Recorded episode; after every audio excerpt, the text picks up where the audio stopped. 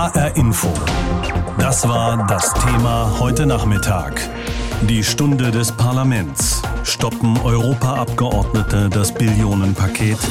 Der Grund, es gibt eine relativ vage Formel, nach der die Gelder an die Einhaltung der Rechtsstaatlichkeit gebunden werden sollen. Das ist vielen Abgeordneten zu wenig. Und es gibt Kürzungen im EU-Haushalt bei Green Deal, bei der Digitalisierung und bei der Bildung. Und wie es aussieht, geht auch das einer Mehrheit im Parlament gegen den Strich.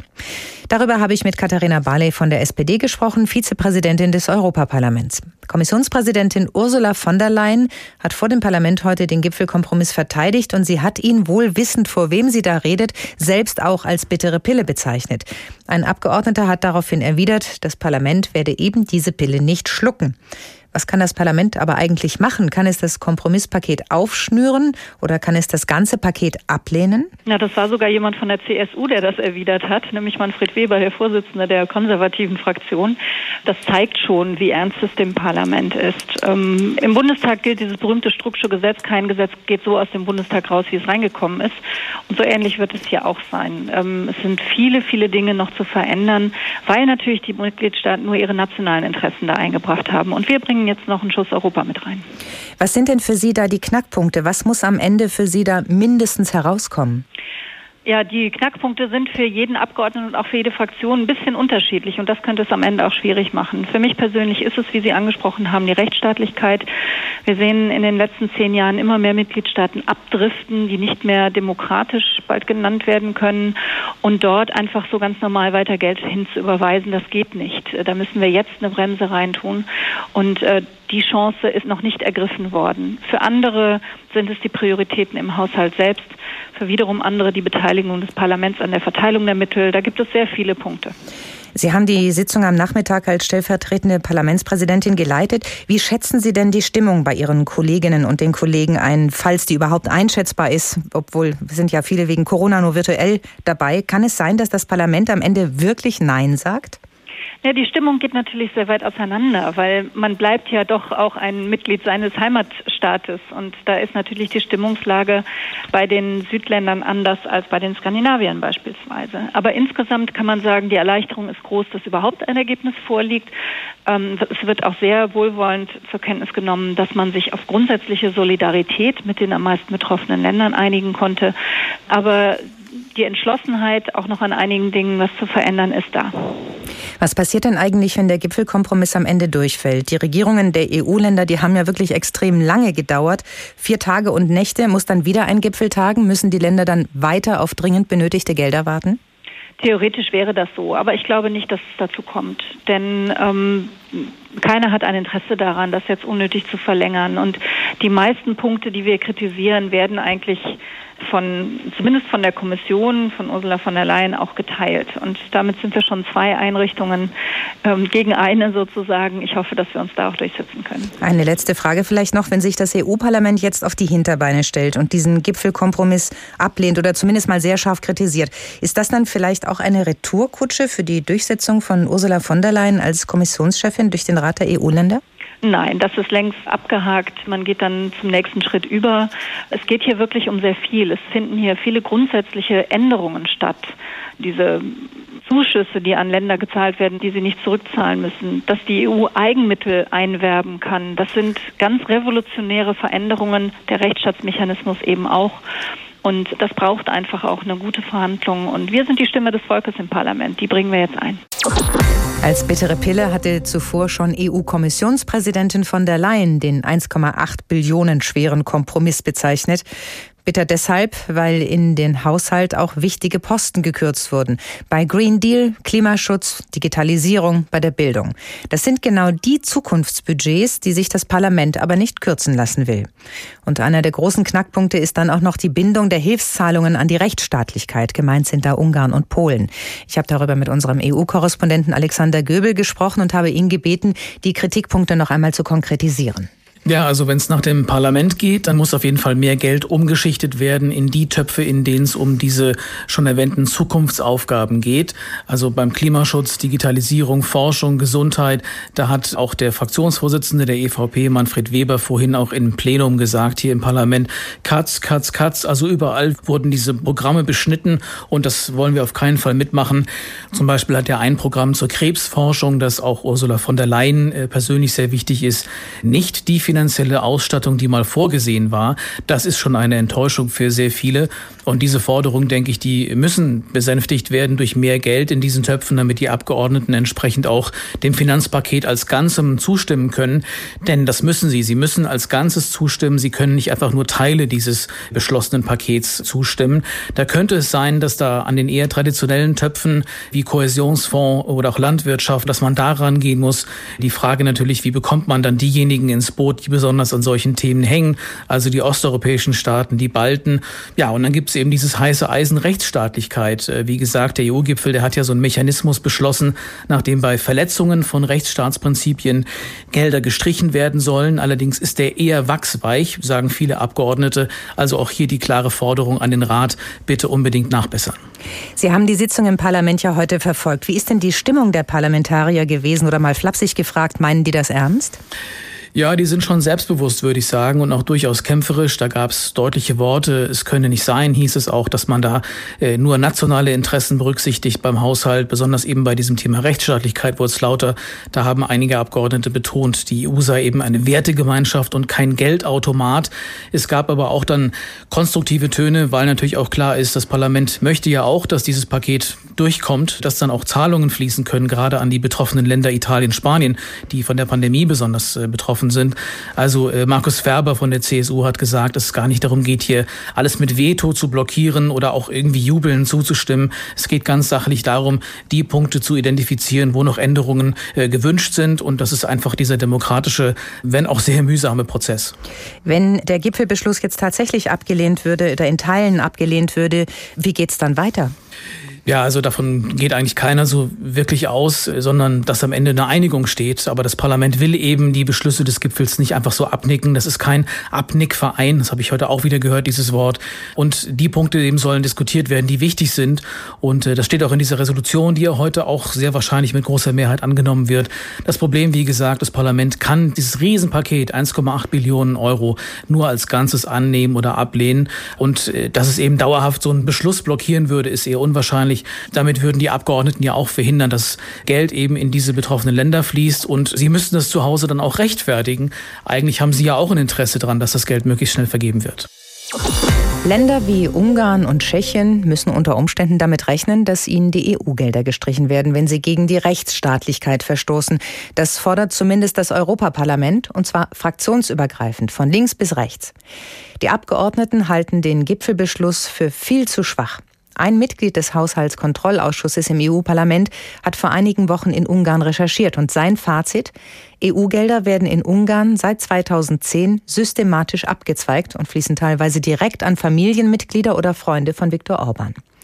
Wenn die EU jetzt Gelder aus dem 750 Milliarden Paket nach Budapest überweist, würde wenig bei denen ankommen, die in der Krise Hilfe und Unterstützung brauchen. So die Sorge im Parlament. Helga Schmidt mit den Einzelheiten. Aus Berichten kannte Daniel Freund die Korruptionsvorwürfe gegen Ungarn schon länger, aber der grünen Abgeordnete im Europaparlament wollte sich selbst ein Bild machen. Er ist Mitglied im Haushaltskontrollausschuss des Parlaments und zuständig dafür, dass EU-Gelder nicht zweckentfremdet werden. Vor gut drei Wochen reiste Daniel Freund durch Ungarn. Das Ergebnis sei für ihn schockierend gewesen, sagt er. Ich bin in Ungarn mit Journalisten, mit Aktivisten, mit Politikern gesprochen und eigentlich alle sind sich in ihrer Einschätzung einig. Seit Orban 2010 äh, die Macht in Ungarn übernommen hat, werden EU-Gelder relativ systematisch abgezweigt und teilweise fließen die Gelder eben in die eigenen Taschen von Orban, äh, seiner Familie und seinen engsten Freunden. Ausschreibungen für große EU-geförderte Aufträge würden manipuliert regelmäßig, berichtet Daniel Freund, mit dem Ziel, dass Bewerber aus Orbans engstem Umkreis den Zuschlag bekommen. Ein konkretes Beispiel dafür ist der Schwiegersohn von Viktor Orban. Der hat mit LED-Straßenlampen 65 Millionen Euro aus öffentlichen Verträgen bekommen. Es ging um neue Straßenlampen für ganz Ungarn. Ein Politiker, mit dem Daniel Freund in Ungarn gesprochen hat, ist Akos Hotassi. Er war Mitglied in Orbans Regierungspartei Fidesz, trat dann aus. Jetzt ist Hotassi als parteiloser Abgeordneter im ungarischen Parlament und berichtet ebenfalls über den Aufstieg eines engen Freundes von Viktor Orban. Offiziell ist der reicheste Ungarn äh, Josef Mészáros, der seit ihrem Kindertum der beste Freund von dem heutigen Ministerpräsident ist. Mészáros war vor zehn Jahren ein einfacher Gasinstallateur ohne Vermögen. Jetzt ist sein Vermögen auf, äh, auf etwa zwei Milliarden Euro geschätzt. Seitdem gewinnen seine Firmen jede öffentliche Beschaffungen, wo sie ein Angebot geben. Die großen staatlichen Projekte seien fast immer auch mit EU-Geldern finanziert. Der ungarische Abgeordnete fragt sich, warum die EU jedes Jahr Milliarden Fördermittel nach Ungarn überweist und nicht kontrolliert, wo die Gelder ankommen. Dabei sind die Fälle längst in Brüssel bekannt. Das EU-eigene Amt für Betrugsbekämpfung Olaf hat schon mehrmals Ermittlungen eingeleitet und im Fall der Ausstattung des gesamten Landes mit Straßenlaternen durch Orbans Schwiegersohn sogar einen organisierten Betrugsmechanismus nachgewiesen. Olaf übergab diesen Fall der ungarischen Staatsanwaltschaft, aber die war der Meinung, es liege kein Verbrechen vor. Das EU-Kontrollsystem versagt bisher im, im Fall von Ungarn völlig, weil das ganze System darauf ausgelegt ist, dass die Kontrolle in den Mitgliedstaaten gemacht werden. Erstmal war die Freude groß und es schien nur Gewinner zu geben. Merkel und Macron hatten durchgesetzt, dass es zum ersten Mal überhaupt Milliardenkredite der EU und Zuschüsse für Mitgliedsländer in Not gibt. Die sogenannten sparsamen oder frugalen Fünf hatten die Summe der Zuschüsse unter 400 Milliarden verhandelt. Und die Visegrad-Staaten im Osten hatten durchgesetzt, dass sie Geld kriegen, obwohl sie rechtsstaatliche Grundsätze nicht einhalten. Den EU-Haushalt für die nächsten Jahre hat die Runde gleich mit verabschiedet. Aber das EU-Parlament muss das ganze Paket annehmen und hat heute gesagt, so nicht. Martin Häusling, Biobauer aus Nordhessen, sitzt für die Grünen im Europaparlament. Auch seine Partei hat eine Resolution eingebracht, die Nachbesserungen fordert. Ich habe ihn gefragt, was ihn an dem Gipfelkompromiss stört. Naja, das ganze Verfahren kann einen schon stören, dass wieder ein falschen, sozusagen nach nationalen Interessen stattgefunden hat und die, die sich lange gegen die Einigung gewehrt haben, am Ende auch noch belohnt wurden mit dem Ergebnis. Aber was einen mehr ärgert, ist sozusagen, dass das ganze Programm zwar eine Antwort auf die Corona-Geschichte ist, aber der Haushalt an sich wird gerade da in den Bereichen gekürzt, wo es eigentlich überhaupt nicht akzeptabel ist. Es wird jetzt bei Klimaausgaben gekürzt, es wird nicht entsprechend den Forderungen der Kommission auch was für die Biodiversität zu tun. Da ist fast nichts drin. Also genau an den Zukunftspunkten, da hat man am Ende des Tages sogar weniger Geld als vorher. Dieser Haushalt ist ein bisschen untergegangen ne, bei diesem dominierenden Corona-Thema. Ja, alles hat sich auf das Corona-Thema natürlich fokussiert. Das ist ja auch richtig und äh, damit kann man ja auch überwiegend zufrieden sein. Aber dass der Haushalt der Europäischen Union eigentlich jetzt kleiner ist als noch der letzte Haushalt. Das ist eigentlich nicht akzeptabel. Wenn alle sind sich immer einig, Europa muss mehr tun, muss mehr für die Zukunft tun. Und genau an diesen Punkten wie die Zukunftssicherung, da wird gespart. Und so Programme wie Live oder humanitäre Hilfe oder auch Programme für die Jugend und das ist eigentlich völlig unverständlich. Jetzt hat ja jede und jeder andere Schwerpunkte. Ein paar haben Sie schon genannt. Für Katharina Barley, die wir heute auch dazu in H-Info gehört haben, ist die Forderung nach der Bindung der Zuschüsse an die Rechtsstaatlichkeit ein wichtiger Knackpunkt. Was steht für Sie ganz im Vordergrund? Also was müsste am Ende in einem neuen Kompromiss stehen, damit Sie zustimmen? Ja, das ist natürlich besonders ärgerlich, dass Länder wie Ungarn, Polen oder auch Tschechien sich im Grunde genommen wieder bedienen an europäischen Fördergeldern und nicht zu knapp. Und wenn man dann sagt, die müssen natürlich auch die europäischen Gesetzgebungen einhalten, dann heißt es, ja, schauen wir mal. Also das können wir eigentlich nicht akzeptieren. Und die Europäische Union hat ja nun nicht so viele Druckinstrumente. Und eins ist natürlich, dass man sagt, wer sich gegen europäische Rechtsprinzipien ausspricht, der bekommt am Ende des Tages auch nicht die Mittel aus der Europäischen Union. Und wenn dieses Instrument jetzt wieder nicht zieht, dann wird Herr Orban und andere gerade tun, was ihnen lustig in den Sinn kommt, aber sie werden sich nicht an europäische Gesetzgebung halten. Und das ist nicht akzeptabel. Wer das Geld der europäischen Steuerzahler bekommt, der muss natürlich auch die europäischen Rechte einhalten. Jetzt ist es ja so, dass das EU-Parlament den Beschluss eigentlich nicht nachbessern oder abändern kann. Also es kann nur annehmen oder ablehnen, das gesamte Paket. Wenn es ablehnt, dann ist der Haushalt weg. Und dann? Naja, so ist es ja nun auch wieder nicht. Ich sag mal aus meinem Bereich, aus dem Agrarhaushalt, da hat mich geärgert, dass eigentlich der Rat jetzt viele Beschlüsse vorweggenommen hat, die wir gerade am Verhandeln sind. Also er legt sich ja zum Beispiel fest, dass weiterhin diese Flächenzahlungen stattfinden und eigentlich nicht genügend Geld ausgegeben wird für Umwelt. Also da muss nachverhandelt werden. Und der Haushalt, der geht nur durch, wenn Parlament und Rat zustimmen. Und jetzt kann ich eine Seite sagen, entweder ihr akzeptiert das oder es gibt gar nichts. Das kann ja nicht sein sondern das Parlament hat mit großer Mehrheit sehr deutlich gemacht, dass an vielen Punkten nachverhandelt werden muss und dem muss sich der Rat am Ende des Tages auch beugen. Und das Parlament sollte sich an diesem Punkt jetzt nicht erpressen lassen, nach dem Motto vier Tage verhandelt und jetzt sagt das Parlament zu vielen Punkten, so geht's nicht. Also ja, natürlich hätte man auch vorher mit dem Parlament mal reden können und die Regierungschefs haben ja eigentlich die Forderung des Parlaments auch gekannt, aber in vielen Bereichen schlichtweg ignoriert. Und da kann ich nur sagen, so was kann ein direkt gewähltes Parlament sich nicht gefallen lassen. Das heißt, Sie würden tatsächlich ablehnen und dann sagen, ja, jetzt muss alles wieder von vorne anfangen es muss nicht von vorne anfangen. Also wir haben ja auch gesagt in der Resolution, dass die Corona-Hilfen natürlich gerechtfertigt sind, auch in der Größenordnung gerechtfertigt sind, wenn wir auch hätten uns weniger Kredite gewünscht. Aber gerade beim Haushalt für die nächsten sieben Jahre, da gibt es doch viele Punkte, die wir so nicht akzeptieren können. Und da greift man auch den Verhandlungen mit dem Parlament in vielen Bereichen, wie ich gesagt habe, bei der gemeinsamen Agrarpolitik, dem greift man einfach vor. Und das ist sozusagen ein Stück weit übergriffig, weil wir sind Mitentscheider und seit 2009 auch in der gemeinsamen Agrarpolitik. Das hätte den Regierungschefs sehr bekannt sein müssen. Also wir müssen nicht von vorne anfangen aber in vielen Bereichen muss nachgebessert werden. Zufrieden und stolz waren sie, die Staats- und Regierungschefinnen und Chefs, nach der Einigung beim EU-Gipfel Anfang dieser Woche. Es waren Tage des Hauens und Stechens in Brüssel. Am Ende gab es dann doch einen Kompromiss und das große Aufatmen. Alles beschlossen, sowohl der EU-Haushalt für die kommenden sieben Jahre als auch die finanziellen Hilfen für Staaten, die besonders von der Corona-Pandemie betroffen sind. Aber so zufrieden wie die Protagonisten des Gipfels sind längst nicht alle. Viel Kritik gibt es beispielsweise aus dem Europaparlament, das dem gesamten Paket zustimmen muss, bevor es überhaupt in Kraft treten kann.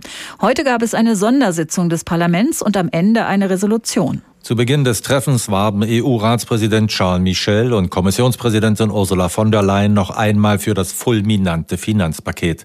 Beide Politiker wissen, dass es jetzt darauf ankommt, die EU-Volksvertreter auf ihre Seite zu ziehen. Wir haben uns beim Hilfspaket geeinigt und beim europäischen Haushalt. Insgesamt 1,8 Billionen Euro haben wir ausgehandelt. Heute stehe ich vor Ihnen mit dieser Vereinbarung in der Hand und ich versichere, jeder der 27 Regierungschefs musste etwas geben und bekam etwas. Dieses Mal legen wir die Verantwortung für das Schicksal Europas auf unser aller breite Schultern. Das ist eine Last, die wir gemeinsam mit Verantwortungsbereitschaft und mit Stolz tragen. Ein Appell, der bei vielen Parlamentariern auf offene Ohren stößt, so wie bei Iratze Garcia Perez, der Vorsitzenden der sozialdemokratischen Fraktion. Das im Rat erzielte Abkommen, Frau von der Leyen, Herr Michel, ist ein Meilenstein für die Europäische Union. Zum ersten Mal in der Geschichte der Union haben die Mitgliedstaaten Einigkeit erzielt, gemeinsam Schulden aufzunehmen. Vor drei Monaten war das noch undenkbar. Wir sollten stolz sein auf uns als Institution. Allerdings einfach nur abnicken wollen die Abgeordneten das Paket im September nicht und bis dahin könnte es noch hitzige Debatten geben, deutet der CSU-Politiker Manfred Weber an. Er ist Fraktionschef der Europäischen Volkspartei EVP. I'm happy about the agreement, but I'm not happy ich bin froh über die Vereinbarung, aber ich bin nicht froh über den Handel. Wir begrüßen die Ergebnisse des Gipfels, aber wir leben in einer parlamentarischen Demokratie. Was heißt, die Pläne werden jetzt von uns bewertet und werden danach anders aussehen als in dem Moment, als sie ins Parlament kamen.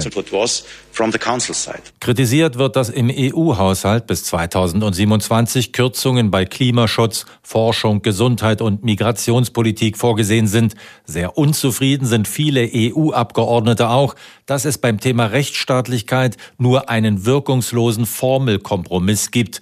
Rasmus Andresen ist der haushaltspolitische Sprecher der Grünen im EU-Parlament. Herr Michel, wir Grüne schämen uns dafür, dass beim Thema Rechtsstaatlichkeit der Absatz, den Sie dort verhandelt haben, zur Verhandlungsmasse für die Zustimmung von Staats- und Regierungschefs Viktor Orban geworden ist. Deswegen müssen Sie hier mit dem harten Widerstand des Europäischen Parlaments in den nächsten Wochen rechnen. Andere sehen es allerdings schon als Erfolg an, dass zumindest noch nie so viel über Rechtsstaatlichkeit gesprochen wurde. Und möglicherweise ist es auch nicht die beste Idee gegenüber Mitgliedsländern, die schon bei ihrem EU-Eintritt Defizite in Sachen Demokratie hatten, das EU-Haushaltsbudget als Druckmittel einzusetzen, um ihnen vorzuschreiben, wie sie ihre Regierungsgeschäfte zu führen haben.